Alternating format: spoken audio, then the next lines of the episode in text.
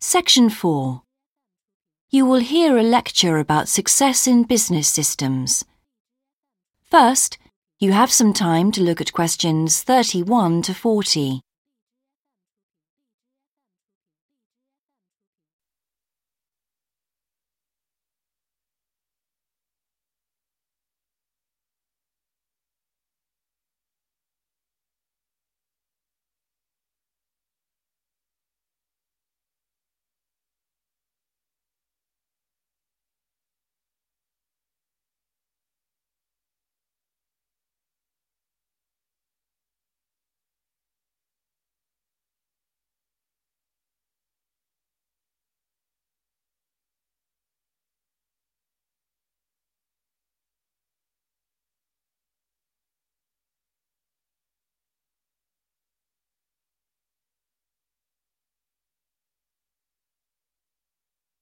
Now listen carefully and answer questions 31 to 40. Good morning, everyone.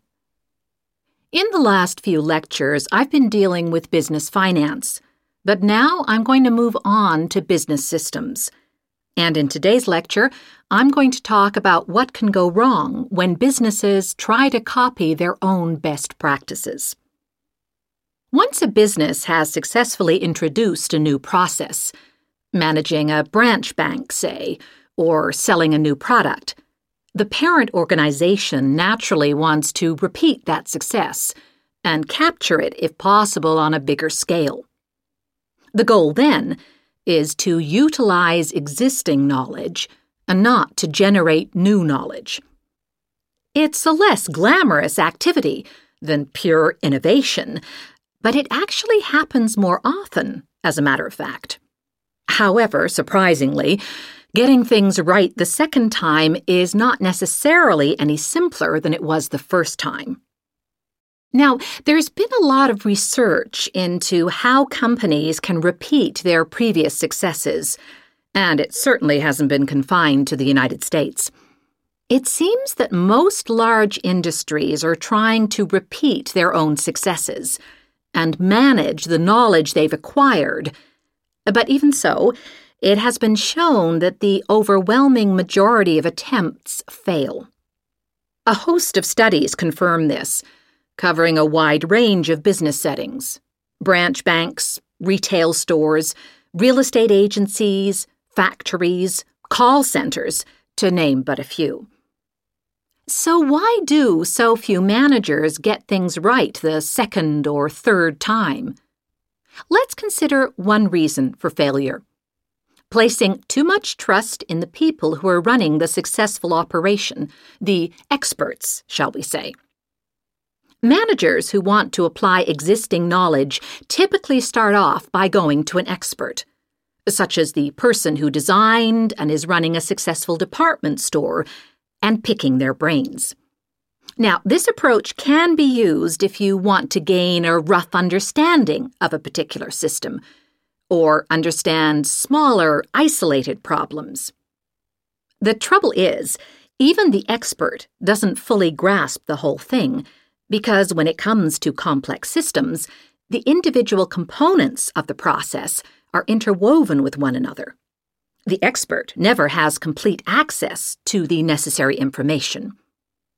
And the situation's complicated even further by the fact that experts are usually not aware of their own ignorance.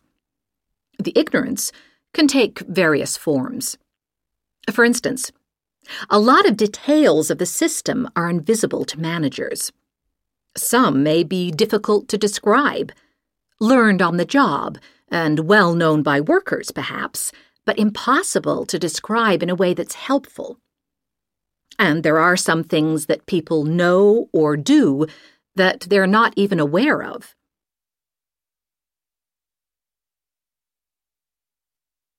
Now, let's consider two types of mistake that can occur when a manager actually starts to set up a duplicate system to replicate a successful process. Firstly, perhaps he forgets that he was just trying to copy another process and starts trying to improve on it. Another mistake is trying to use the best parts of various different systems in the hope of creating the perfect combination. Unfortunately, attempts like these usually turn out to be misguided and lead to problems. Why? Uh, well, for various reasons.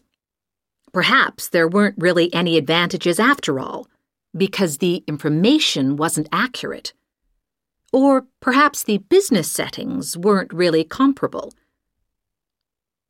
More typically, the advantages are real enough, but there are also disadvantages that have been overlooked. Uh, for example, the modifications might compromise safety in some way. So, what's the solution? Well, I don't intend to suggest that it's easy to get things right the second time. It's not. But the underlying problem has more to do with attitudes than the actual difficulty of the task, and there are ways of getting it right.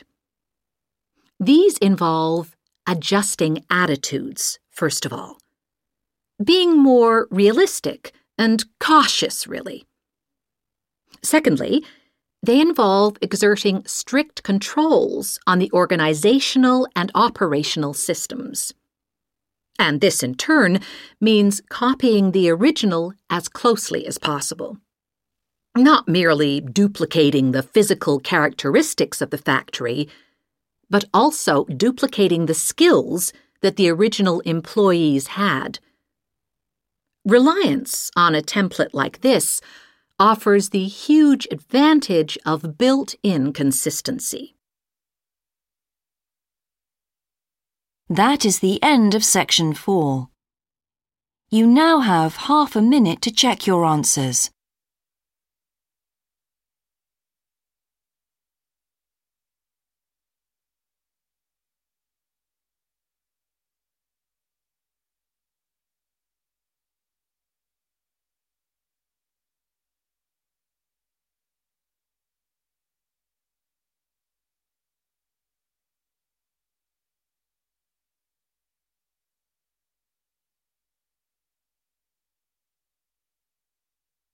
That is the end of the listening test.